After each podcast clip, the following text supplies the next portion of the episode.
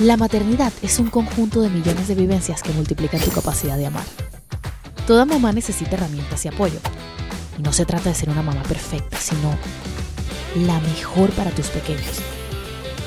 Porque una mamá feliz es igual a un bebé feliz.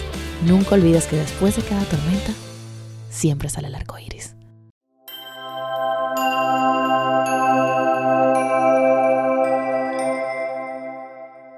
Amigos, bienvenidos a Mamarco Iris. Yo soy Diana Marcocha y hoy tengo el placer y el honor de tener a una invitada de lujo que realmente deseaba y anhelaba muchísimo que fuera nuestra primera invitada al podcast porque primero, bueno, es una persona a la que admiro mucho desde muy pequeña, de hecho me llegó a entrevistar ah. en Venezuela hace muchos, muchos años y cuando estuvimos pues haciendo toda la búsqueda de qué era lo que queríamos lograr con este podcast, a quienes queríamos impactar, eh, realmente su podcast nos inspiró, nos sirvió de, inspiración y decíamos, si hacia algo nos queremos acercar, definitivamente es al podcast de Mónica Pascualoto junto a su esposo. Así que te doy las gracias por haber aceptado esta invitación, más en este momento que sé que estás pasando por una situación bien, bien retadora. Eh, y bueno, pienso que nada es casualidad. Si me, brindaste la oportunidad de, tenerte como mi primera invitada, eh, como, te, como, te, como te comenté cuando te hice la invitación, este podcast para nosotras es muy, muy importante porque surge a raíz de, de una pérdida y siento que es en honor a todas las mamás que han pasado por esto y, bueno, gracias, de verdad. Bienvenida, Mónica. yo, no, yo no sé ni por qué le dije que sí. Cuando le dije que sí, creo que estaba en un momento de, de, paz mental, porque esto es como, como viene, viene como por ciclos, viene como por olas, como dicen. Eh, pero a su vez, este, yo que soy muy a favor de la terapia, comentándolo con mi terapeuta, eh, una de las mejores maneras de vivir el duelo es estar presente y, no sentir ni esa soledad, ni ese aislamiento, ni esa, ni esa vergüenza de llorar por lo que quieras llorar, ni decir por lo que, por lo que, por lo que está pasando. Así que este, hoy en la mañana cuando estaba ultra movida y dije, ¿será que cancelo? ¿Será que no cancelo? ¿Será que voy? ¿Será que no voy? Dije, tengo que ir porque en el camino venía hablando con otra amiga que también tuvo una pérdida hace, uno, hace unos años y veníamos hablando y veníamos comentando que, que si hace falta normalizar el dolor, normalizar lo que se siente y... Eh, y validarlo, porque siento que, que, parte de lo que nos obliga o nos exige la, la sociedad de tenemos que estar bien es eso, el, el, el, juicio que hay constantemente, por ejemplo, una pérdida y es, pero bueno, tienes otro hijo, pero... Claro, eres, joven, ya inténtalo otra vez, cuando se te quite de la cabeza eso, ya vas a ver qué va a pasar. Y no, o sea, estás triste porque perdiste algo, punto. Sí. Y, como, como dije en, el, en, en mi video, eh, no importa si tuviste una semana, cinco semanas, doce semanas, veinte semanas o después de las veinte semanas y, o nace tu bebé y a las pocas horas o a los pocos días tu bebé muere. Es una pérdida. Y, solamente las que hemos pasado por, por ese camino y que hemos sentido esa, ese, yo, yo, a mí, yo a veces siento que no puedo respirar. Te entiendo. Lo que hablábamos, sobre todo en la noche, que, que, que ya es ese momento donde tienes como el tiempo de, bueno, ya terminé mis responsabilidades. Bueno, en tu caso que tienes dos hijos, también el hecho de estar como en tanto movimiento, de criando, enseñando, eh, eso te mantiene como distraída, pero ya en ese momento donde estás contigo misma. No, la noche es fatal. La noche es ese momento en donde uno se ahoga, en donde uno le vuelve la película de lo que te pasó en ese momento y, y, cómo lo descubriste, cómo lo hiciste. Yo le estaba comentando a mi amiga hoy en la mañana que yo a veces siento que como que como que puedo retroceder el tiempo, como que puedo como que puedo hacer algo para que no pase. Y de repente digo, no, si ya pasó. Este, además, el cuerpo es muy, muy cruel con la mujer porque tú pierdes el embarazo y estás em, sigues embarazada. La hormona del embarazo sigue estando presente por semanas. O sea que hormonalmente, aparte del duelo que estás viviendo, tus hormonas son como un desastre, es un caos. Es, un, caos, Y, y, tu cuerpo físicamente, si ya empezó a cambiar, a mí no me queda mi ropa todavía.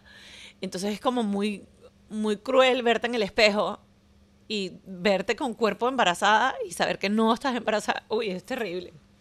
¿Y cómo, cómo has lidiado? Eh, porque igual te he visto, sé que quizás no has estado tan activa en las redes, pero igual has estado has dado la cara, has trabajado con las marcas que tienes, con el podcast. Yo tuve que llamar a las marcas y decirle a las marcas, me está pasando esto, yo no tengo cara, o sea, yo no tenía ganas de maquillarme, no tenía cara para salir. Y a las marcas hice puras cosas por lo general en donde yo no salía.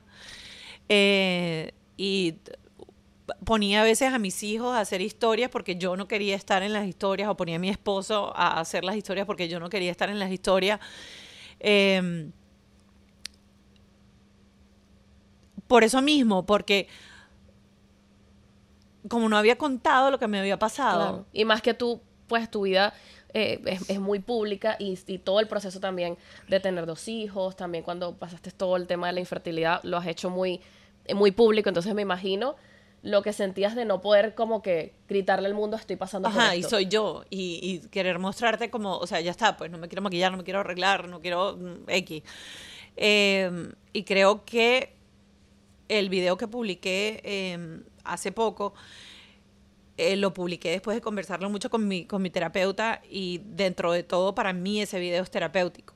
Total. Em, y, me da ahora la libertad de sentir lo que quiero sentir y decir lo que quiero decir y, y, y como te digo, o sea, yo creo que hay que normalizar el dolor. Sí, y de hecho, eh, ahora que dices eso que es terapéutico, para mí también cuando pasé por la pérdida, haberlo publicado yo lo, desde el día que, comencé a sangrar lo decidí contar porque yo decía, yo, yo cuando quedé embarazada, me acuerdo que le decía a mi esposo, yo lo quiero decir ya, yo sé que uno tiene que esperar porque no sabe, las primeras semanas hay mucho riesgo, pero es como que es una alegría tan grande que la quisiera compartir. Y, debería uno compartirlo. pero no la compartes por el miedo de que te puede pasar algo. Claro, y si te pasa algo, te pasó. Y lo contaste también. Entonces, claro, pero antes ni se decía que estabas embarazada. Ni tampoco contabas que te pasó, que tuviste la pérdida. Entonces es como una alegría y un dolor que te guardas y que no está. Y dentro de la mayoría de los libros que mi terapeuta me, recomendó para, para leer, que por cierto están, en, están en la están en la caja de descripción de, mi video de YouTube en donde cuento mi, pérdida. Eh, una de las cosas más importantes que te dice para vivir el duelo es que ese momento lo tienes que vivir y no lo puedes pasar por alto y no lo puedes esconder y, el bebé tiene que tener nombre y, y si el bebé nació después de las 20 semanas, tienes que tenerlo, abrazarlo, cargarlo. O sea, es como que tienes que darte chance a que tu cuerpo viva eso. Y yo recuerdo que cuando, cuando estaba en la consulta y el médico me dijo, Mónica, no tiene latido en ese momento, yo lo único que pensé en ese momento es, ya, sácalo, no quiero nada, no quiero que, no quiero que esté aquí, quiero que me lo saque. Y cuando llego a mi casa, después digo, wow, ¿por qué lo hice tan apurado? Y empecé a leer los libros y dije, no, tiene un lugar, tuvo un lugar tiene un nombre, tiene, tiene, tiene, tiene su espacio. Para uno eso va a ser un hijo para toda la vida, aunque haya gente que diga que que no lo es, porque te encuentras con gente que te dice, ay, pero si todavía X, me, medía dos milímetros, eso no, no, no, no, eso es un hijo. Entonces... No, y lo que tú dices de darle el lugar es súper, súper importante. Bueno, yo soy fiel creyente de las constelaciones familiares. Mi mamá es consteladora y, yo hice un trabajo con mi esposo. Él estaba como que medio rechazando la situación, pero hasta que accedió y, lo hicimos y, fue muy mágico porque eh, vimos el alma del bebé que estaba feliz, que decía, yo los amo, estoy agradecida que ustedes hayan decidido ser mis padres por el tiempo tan corto que fue. Y, y yo estaba en shock porque yo decía, yo lloraba y decía, pero es que lo quiero, o sea, te quiero aquí. Me decía, pero es que no, ese fue mi destino, ese fue mi decisión de vida y, y, ya cumplí con lo que tenía que cumplir. les enseñé lo que les tenía que enseñar y les voy a seguir enseñando. Y fue muy fuerte porque de verdad uno se cuestiona de por qué me tuvo que pasar a mí, cómo puedo hacer para que esto cambie, o sea, cómo lo puedo hacer diferente. Y no, la realidad es que si trabajamos eh, en, terapia nos damos cuenta que, que sí es muy doloroso, pero la realidad es que tenía que suceder. por algún motivo.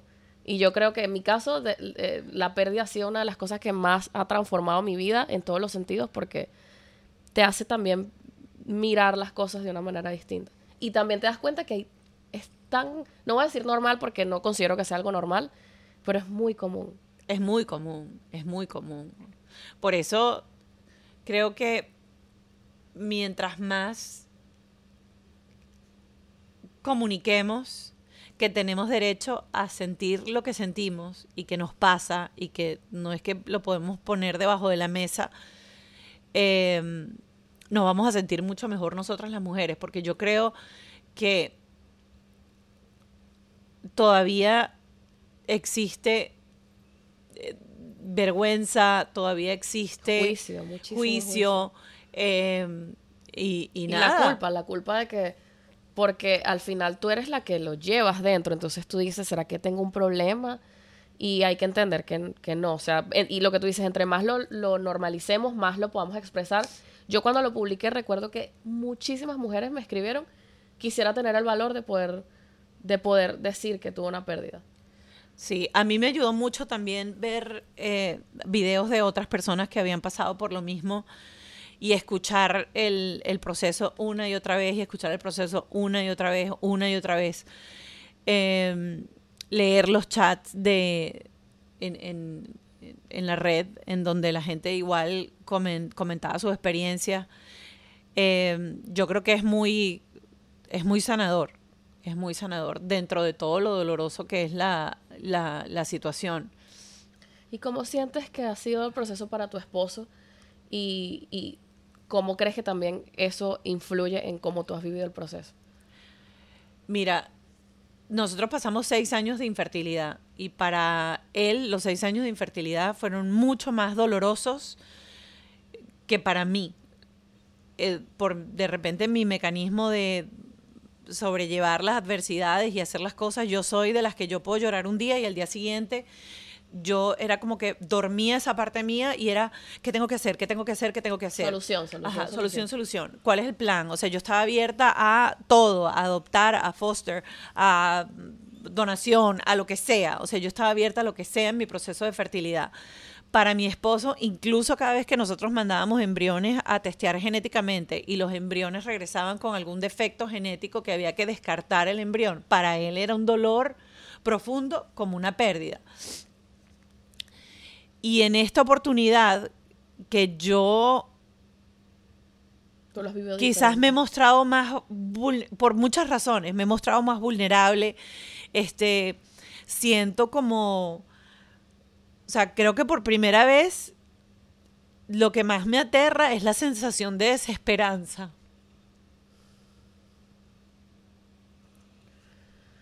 Y ese mecanismo de, ya pasó, mañana qué hago, mañana qué hago, mañana qué hago, lo tengo como paralizado ahorita Y es válido. pero a mí me, me mata, o sea, me mata, porque yo soy, yo soy muy de, de o sea, mi mente, solución. claro, porque mi, o sea, yo, yo lo que siento es que si tú no tienes dentro de ti, en lo que hagas, no estoy hablando solo en esto, estoy hablando en tu carrera, estoy hablando en, tu- en tus relaciones de pareja, en, en- en la vida en general. Si tú no te levantas la mañana siguiente con la sensación de que algo de lo que vas a hacer ese día te va a acercar o te va a llevar A un poquito meta. más cerca a lo que tú deseas, ¿para qué vive uno? Pero sabes que yo siento, ahora que me dices eso, me identifico mucho con lo que yo he estado aprendiendo y trabajando desde la pérdida, que yo era de las que, bueno, workaholic, pero que estaban 200 miles de proyectos y tenía que cumplir y siempre estar feliz y siempre buena cara. Y cuando tuve la pérdida, literalmente hice un stop que en mi vida lo había hecho. Ni cuando estuve, no sé, despechada, ni la tristeza más profunda. Y dije, no me importa. O sea, no, voy a publicar exactamente lo que quiera y cuando quiera.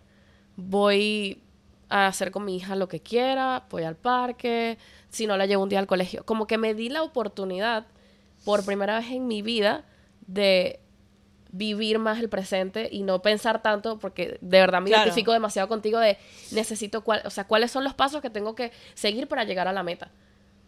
Pero a veces la meta también es, es válida, o sea, no, no se va a molestar con nosotras porque hagamos un stop y nos permitamos quizás no quieres grabar un video y no lo haces hoy, lo haces mañana. Claro, yo lo veo y, conversándolo con muchas otras mujeres, es el, a veces esa sensación viene por, por otras razones o por razones externas y eso es lo que nos hace sentir así y ahí es donde tienes que buscar la paz, la calma y entender qué es lo que hay. Te lo digo porque hay mujeres que me dicen, bueno, es que yo llevo años de in vitro y no lo he logrado y económicamente no puedo más, por ejemplo. Eh, o, o sea, siempre de repente hay una razón o, por ejemplo, eh, tu pareja no quiere intentarlo más, por ejemplo. O sea, hay muchas razones por las cuales tú dices, bueno, hasta aquí llegó el camino. Y esa sensación es, es terrible. Entonces, yo en esta oportunidad me he mostrado mucho más vulnerable y, me ha to- m- y, y- y he vivido o he intentado vivir el proceso de, de- de duelo. Eh, cada vez que entro en uno de estos libros eh, para hacer los ejercicios o escucharlos, es como que me permito estar en el aquí, en el ahora, vivir, etcétera, toda la experiencia. Mi esposo, tú que preguntaste cómo lo ha vivido él, él yo creo que todavía está en modo, o No sea, lo tiene dormido. No lo ha procesado porque de paso pasó, eh, ya nosotros le habíamos comentado a sus papás en, en Alemania y sus papás vinieron justo pensando que le íbamos a dar la sorpresa a la mamá aquí porque nos habíamos puesto con, de acuerdo con el papá y al revés tuvimos que decirles que no, o sea, fue todo como demasiado apresurado. Eh, obvio que cuando nos enteramos que teníamos otro bebé y ya estamos llegando al tercer mes, estamos pisando el tercer mes, pues también decidimos, mira, vamos a cambiar de casa, vamos a comprar apartamento, o sea, todo eso ha pasado en, en, en, en En estas cuatro tiempo, semanas. claro. Entonces, para él ha sido eh, hacer papeles, sacar crédito, hacer esto, hacer lo otro. O sea, creo que él no ha tenido tiempo el de tiempo de- sentarse. de realmente procesarlo. Y sí siento que cuando tú estás conectado con tu pareja, cuando uno está más vulnerable, el otro está para apoyar.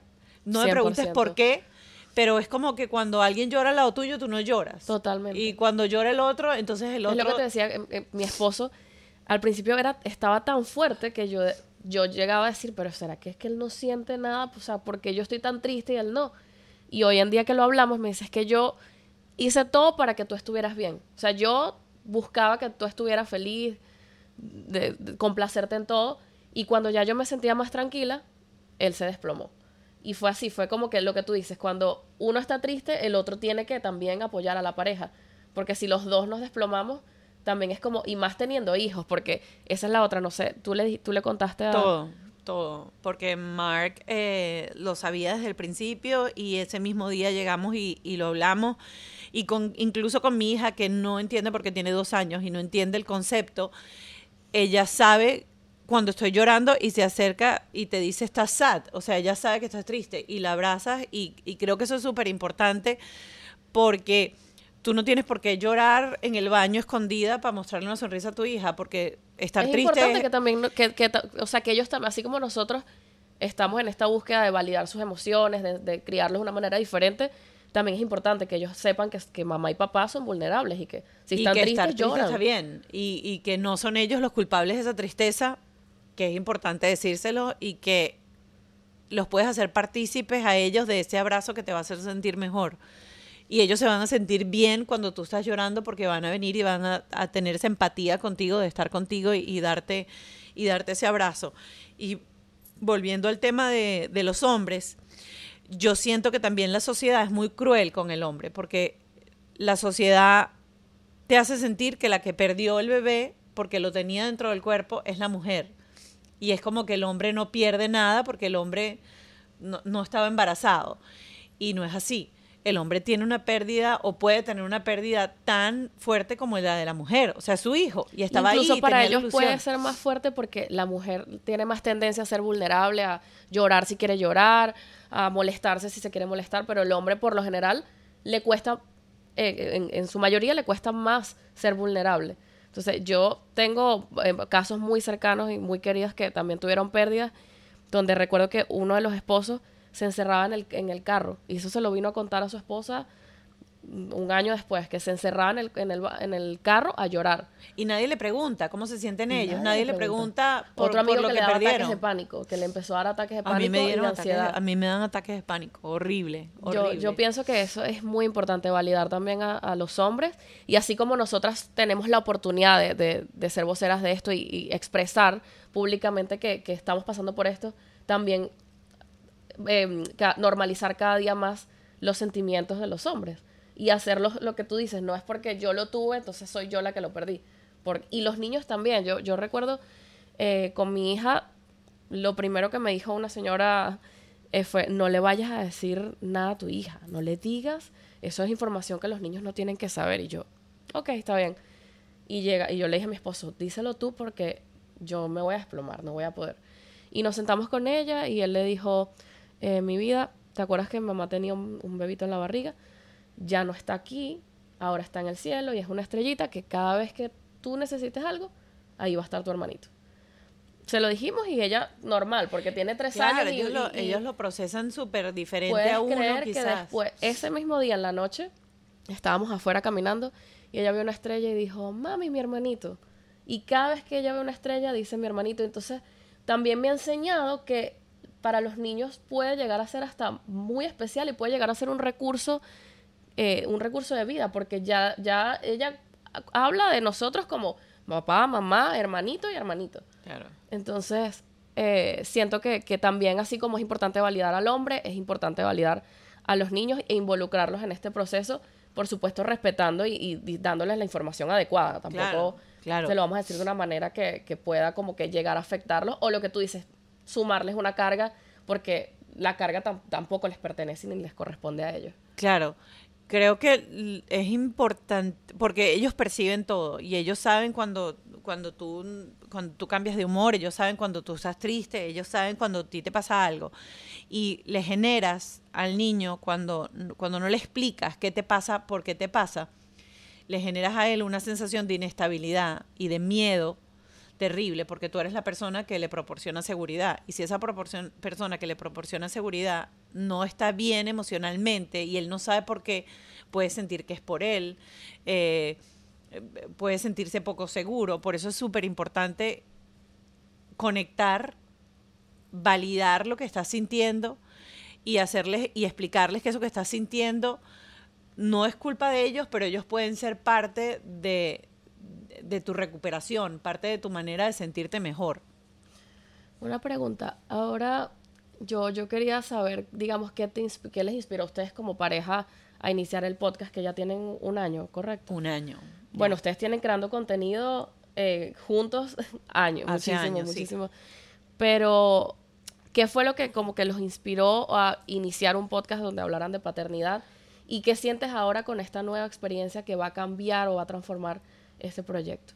Mira, yo creo que cuando empezamos este proceso de, de ser padres, que hace ocho años con Mark, empezamos a educarnos. Porque a mí esa frase de que para ser padre no hay universidad, ya yo hoy en día con internet, yo pienso que es absurdo si tú crees eso. Eh, de paso, yo tengo muchos años que eh, he recurrido a la terapia como coach de vida para tener herramientas para superar situaciones, este, para mejorar relaciones, o sea, para una cantidad de cosas que yo, yo sé perfectamente que cuando tú utilizas la terapia, no porque estás en un momento complicado, que cuando estás en un momento complicado es cuando más la debes utilizar, pero cuando la utilizas para entender que puedes aprender herramientas nuevas para comunicarte y para descubrir la manera en la que te tienes que relacionar y comunicar con otras personas, te das cuenta que cada quien tiene necesidades diferentes. Y cuando empezamos, y los dos nos pasa lo mismo, porque Ralph también ha hecho mucho, mucha terapia durante toda su vida. Y eh, cuando empezamos a, te- a- a- a tener a Mark, uno empieza a leerse todos los libros habidos y por haber, y empiezas a, a googlear, eh, y empiezas ya a tener interacción con el, con el pequeño y dices, ok, ¿cómo puedo hacer que tenga, que sea un adulto con inteligencia emocional, que sea un adulto que no tenga traumas? ¿Cómo puedo yo defender mis límites? ¿Cómo mejoró todo lo que quizás no viví o no tuve? Correcto. Entonces, cuando empezamos a ver todo lo que la neurociencia ha- se ha desarrollado y toda la información que hay. Y empezamos a contrastar eso con eh, la gente que te dice, ah, no, a mí me dieron un palo y yo estoy normal. Terrible. Y tú dices, bueno. Este, ¿Crees tú o, que estás ajá, normal? o que eh, a ese muchacho lo que le falta es una buena nalgada. Cuando empezamos a ver todo ese tipo de cosas, dijimos no. O sea, tiene que haber una manera en donde nosotros de una manera relajada y cotidiana podamos compartir la información que a nosotros nos ha llegado. Y fue fabuloso combinar esto de sentarnos a hablar con alguna figura conocida y descubrir solamente esa faceta que por lo general nadie pregunta, sino solamente cuando nace la foto, ay, nació Ajá. y después ya.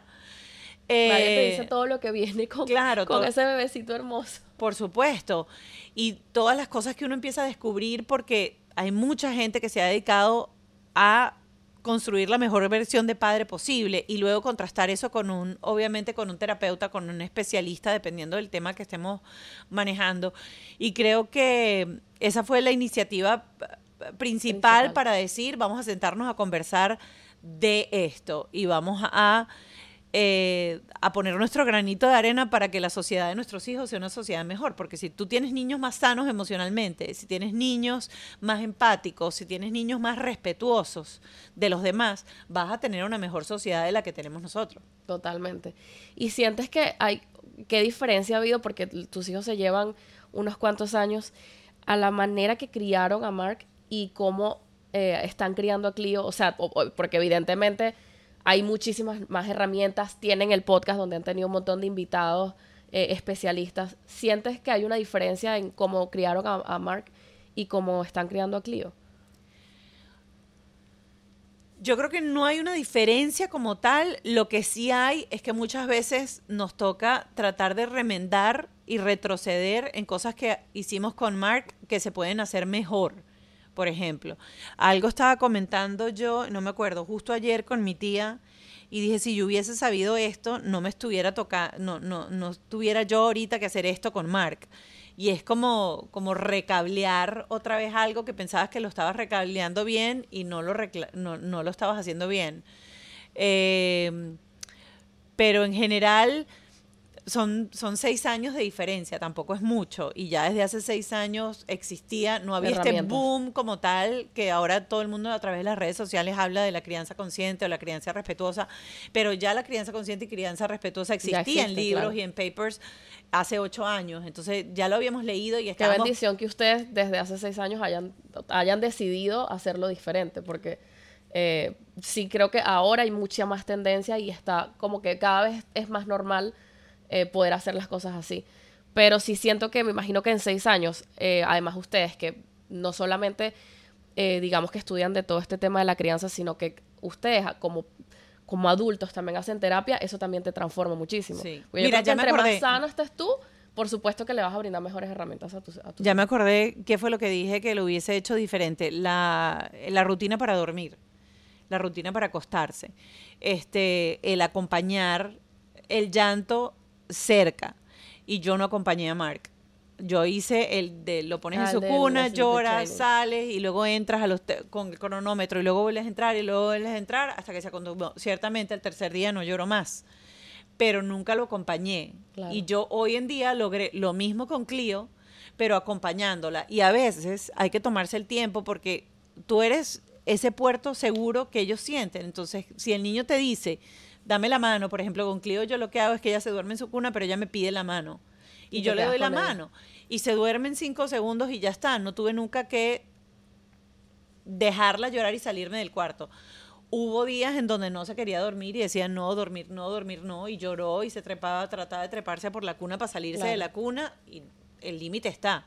Es hora de dormir, no te voy a sacar, Claro. yo estoy aquí, al lado tuyo, nunca me salí de la cuna. Y eso fue una de las cosas que estaba comentando ayer, que digo, no lo hubiese hecho así, porque dicen que sí es verdad, el niño deja de llorar, pero deja de llorar porque entiende que por más que llore por ti o pida por ti, tú no vas a estar ahí. Y decía este, un español que está súper en boga ahorita, en Carlos, el apellido no, no lo recuerdo, que dice, después tú pretendes que cuando sea adolescente y tenga un problema, te llame y te busque.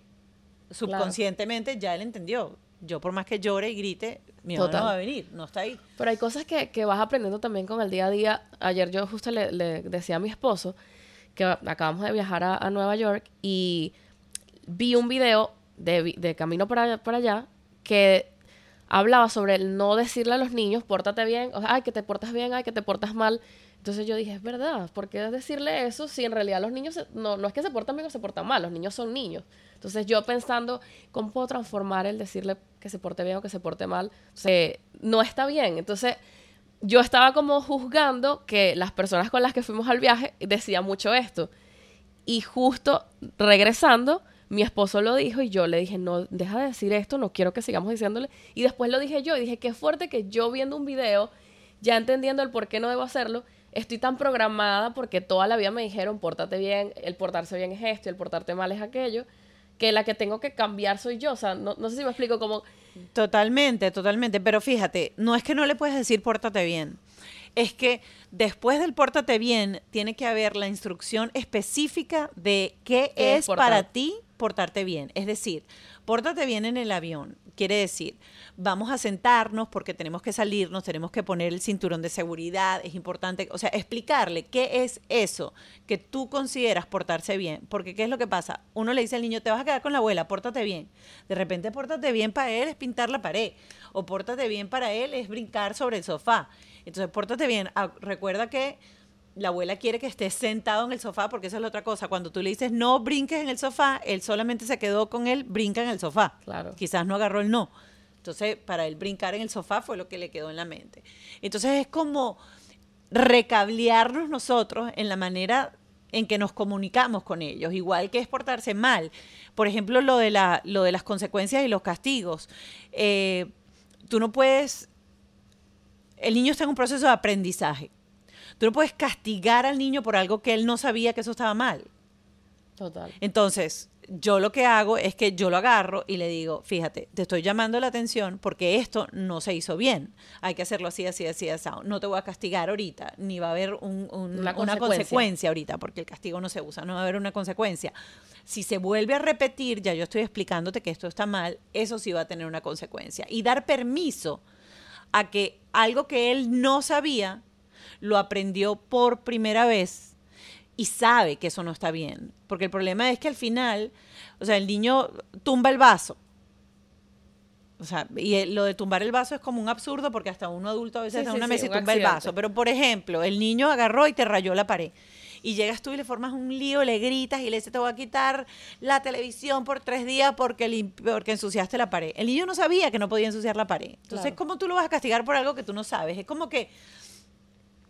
Entonces... Pero ahí está también como papá la cantidad de herramientas que tienes que tener para no caer en esa, o sea, en, en- porque en el momento de repente llegaste y viste la pared rayada y es como todo lo que tengo que yo que tener de paciencia, de herramientas para poder explicártelo de una manera sin caer en te voy a castigar o esto, que creo que también eso es lo que también le pasaba quizás a nuestros papás o a nuestros abuelos, que básicamente no tenían herramientas emocionales ellos para poder no hacer- entendían. no entendían de O sea, no entendían. Y uno, obviamente, tu mamá te volteaba los ojos y, Y ya tú sabías Pero porque era un todo. psicoterror. O sea, no porque tú, no porque tú, tú hubieses aprendido. Otra cosa que hablan mucho ahorita es, por ejemplo, este. X, el niño está aprendiendo a hacer algo. Te voy a quitar no sé qué y lo voy a. Tú le dices, si el niño está aprendiendo a leer, tú no le quitas el libro.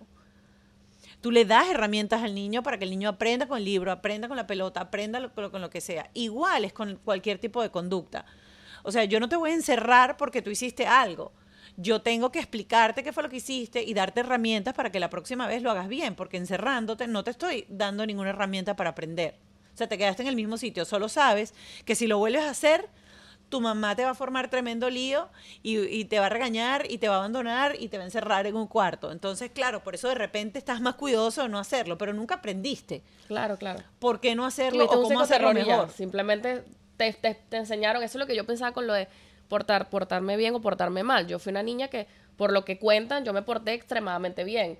Y, y eso me trajo muchas, muchos problemas de adolescente porque todo lo cuestionaba, esto estará bien, esto estará mal, porque tengo que ser buena, porque tengo que hacer las cosas bien. Porque te etiquetaron, eso, las etiquetas son fatales. Estaba hablando con, con la terapeuta de, de, de mi hijo la semana pasada, precisamente eso, lo importante que no es que de no etiquetar, y no etiquetar para bien o para mal. Sí. O sea, no decirles que tú eres un flojo, que tú eres un desordenado, porque él va creando esa construcción de su persona a raíz de lo que le dicen los demás. Pero igual cuando tú le dices tú eres la buena, tú eres, es que tú eres la que siempre comparte, es que tú eres la que no sé qué. Al final, cuando eres grande, te cuesta poner límites. Totalmente. Eh, te afecta tu autoestima, como tú dices, porque siempre estás insegura de que lo voy a hacer bien o no lo voy a hacer, pero porque yo tengo que ser la perfecta, yo tengo que ser la hermana buena, yo tengo que ser la que, la que siempre se calla, yo tengo que siempre ser la que siempre acata las órdenes. No, alguna vez voy a tener que alzar mi voz y decir, esto está llevándose mis límites por delante, así que no, punto. Claro, ¿no te pasa como mamá que estás, eh, eh, bueno, como padres que están en, siempre en esa búsqueda de las mejores herramientas, de, de criar de una forma respetuosa, amorosa, que quizás no concuerdas mucho con otras mamás que tengas cerca? O sea, no sé, de repente vas al parque con alguien y, y ves que está haciendo algo que no, con lo que no, no estás de acuerdo, ¿cómo manejas esto? ¿O, o no sientes que te... eh, sí, no, sí, lo veo, pero te- obviamente te callas, porque es que es algo muy personal y al final te van a decir, eh, cada quien cría a sus hijos como le da la gana. Yo digo, es verdad, cada quien cría a sus hijos como le da la gana, pero la información también es libre y hoy en día es gratis. Eh, y provoca decir y provoca hablar, creo que Sí, a para, eso veces está, el, para eso está el podcast, para poder hablar en, en, en general y que la gente, el que se sienta aludido, que lo tome y el que quiera ir creciendo, que, que crezca. Eh, y también me juzgan, por ejemplo, ¿cómo es posible que tu hija tenga una pataleta Y y tú no sencillamente te sentaste en el piso con ella a dejar que ella tenga la pataleta y decirle, está bien que tengas la pataleta, dale, todo lo que tú ¿Y quieras. cómo pones esos límites a las personas que quizás te, te puedan juzgar de cómo lo estás haciendo tú? Bueno, yo eh, aprendí una frase súper interesante y dije, yo est- estoy, yo entiendo que no estés de acuerdo en la manera en que, en que yo crío a mi hija o en la manera en que yo estoy llevando esto, este, pero no te preocupes porque no es tu responsabilidad tampoco cambiar mi manera. Así que eh, te escucho, te entiendo, pero esto es mi proceso. Me encanta, lo voy a usar. Este, pero no es- yo les digo, no, tú no eres responsable de lo que yo hago, así que no te preocupes.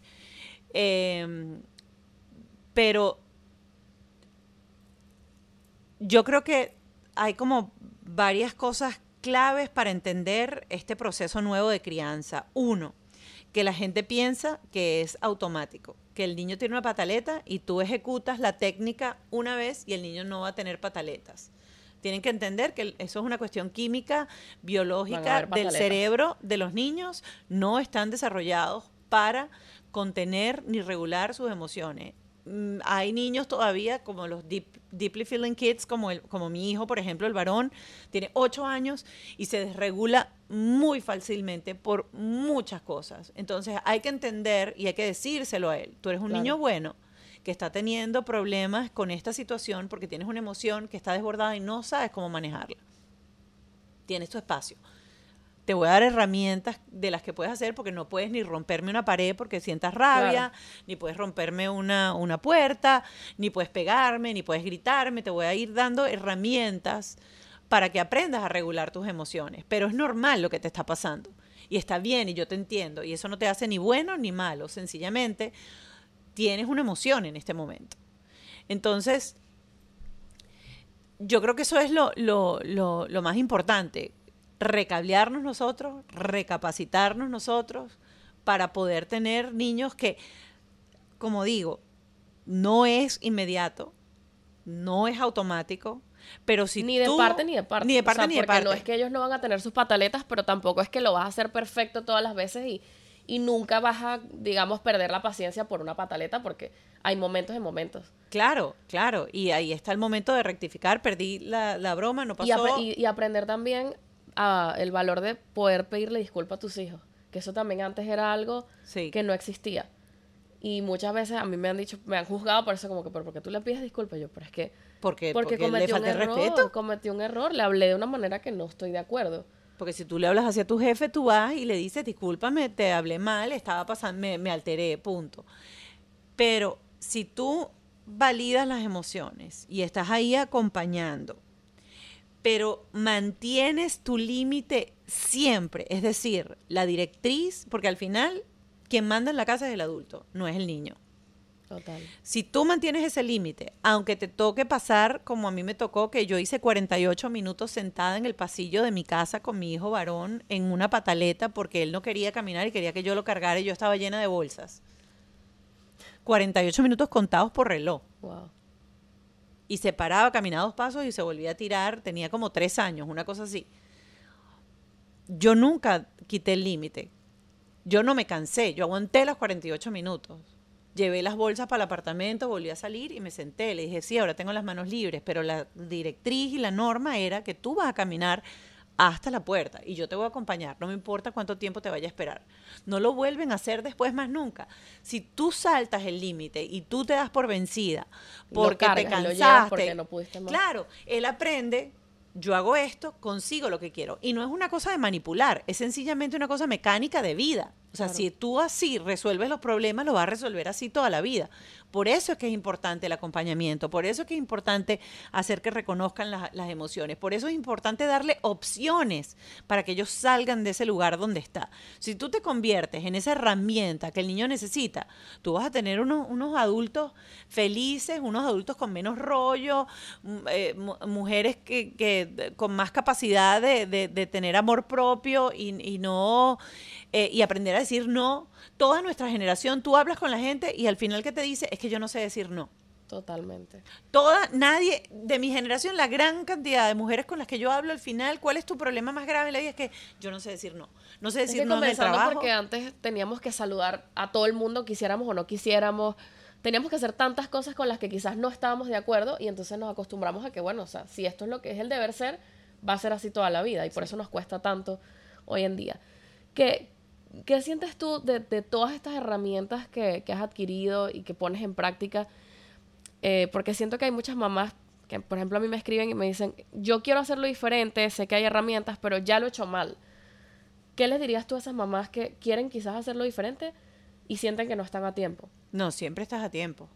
Siempre estás a tiempo para retroceder. Incluso cuando eh, hablaba con, con Vida Gaviria, modo mamá, en uno de los programas de adolescencia, eh, y ella dice que incluso en la adolescencia, que es un momento tan complicado y que cuando tú no has eh, abonado ese terreno, te cuesta mucho, siempre hay, siempre hay la posibilidad de hacerlo mejor siempre hay la posibilidad de generar un cambio. De repente los cambios no van a ser brutales ni, ni gigantescos y van a ser muy poco a poco o va a haber mucha resistencia.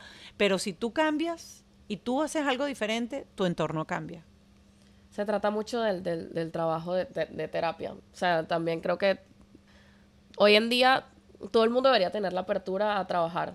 La terapia que sea. sea Claro. Ir al psicólogo, sea constelaciones, Sí. sea meditar. Hay demasiadas herramientas hoy en día y, y están para eso, para, para, usarlas. Sí. Bueno, Mónica, eh, tenemos... ¿Te te están las preguntitas? ¿No están? Sorry. Mira, eh, bueno, primero quiero darte las gracias de verdad por, por haber aceptado esta invitación. Vuelvo, repito, sé que estás pasando por, por un momento que no sé ni cómo estás aquí porque lo viví y como te dije, hice un stop en ese momento de mi vida donde no quería nada. Y, y para mí es un, es un honor que seas mi primera invitada, que,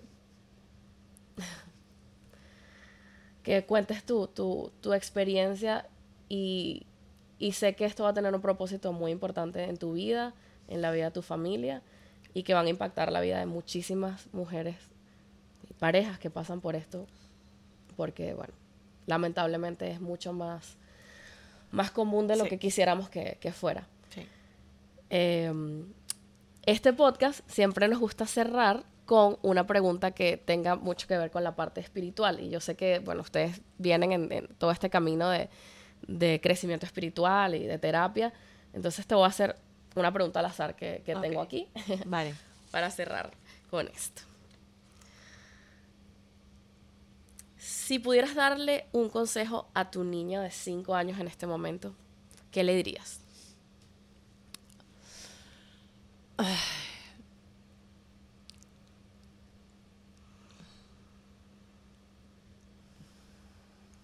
Yo creo que mm, es complicado darle un consejo a un niño de 5 años para, para, para agarrar o para, para abrazar el futuro de alguna manera, pero creo que le hubiese recordado no sería ni siquiera un consejo como tal, pero le hubiese dicho a mi niña de 5 años muchos más adjetivos calificativos para blindar su autoestima y blindar su ser, porque creo que cuando logras tener esa validación interna propia, no necesitas tanto esperar por la validación externa. Y crecemos siempre esperando la validación externa para sentir que lo estamos haciendo bien o que somos bien o que somos cool o que insertamos o que cuadramos o que, o que hacemos. Y creo que yo a esa niña le hubiese dicho, sé libre, o sea, mírate al espejo, ¿ok? Y sé libre, siéntete libre. ¿Qué ves? Explora. Más que... Em, y, que, y creo que eso, que eso hubiese cambiado mi yo o mi viaje completamente. Qué hermoso, de verdad. Ojalá todos tuviéramos la oportunidad de, de, retroceder así por un huequito, decirle eso a, a, nuestra niña interior. Gracias de todo corazón por haber sido mi primera invitada y gracias a ustedes por escucharnos. Eh, estén por Spotify, por YouTube. Aquí les dejamos nuestras cuentas de Instagram y bueno, nos vemos muy pronto.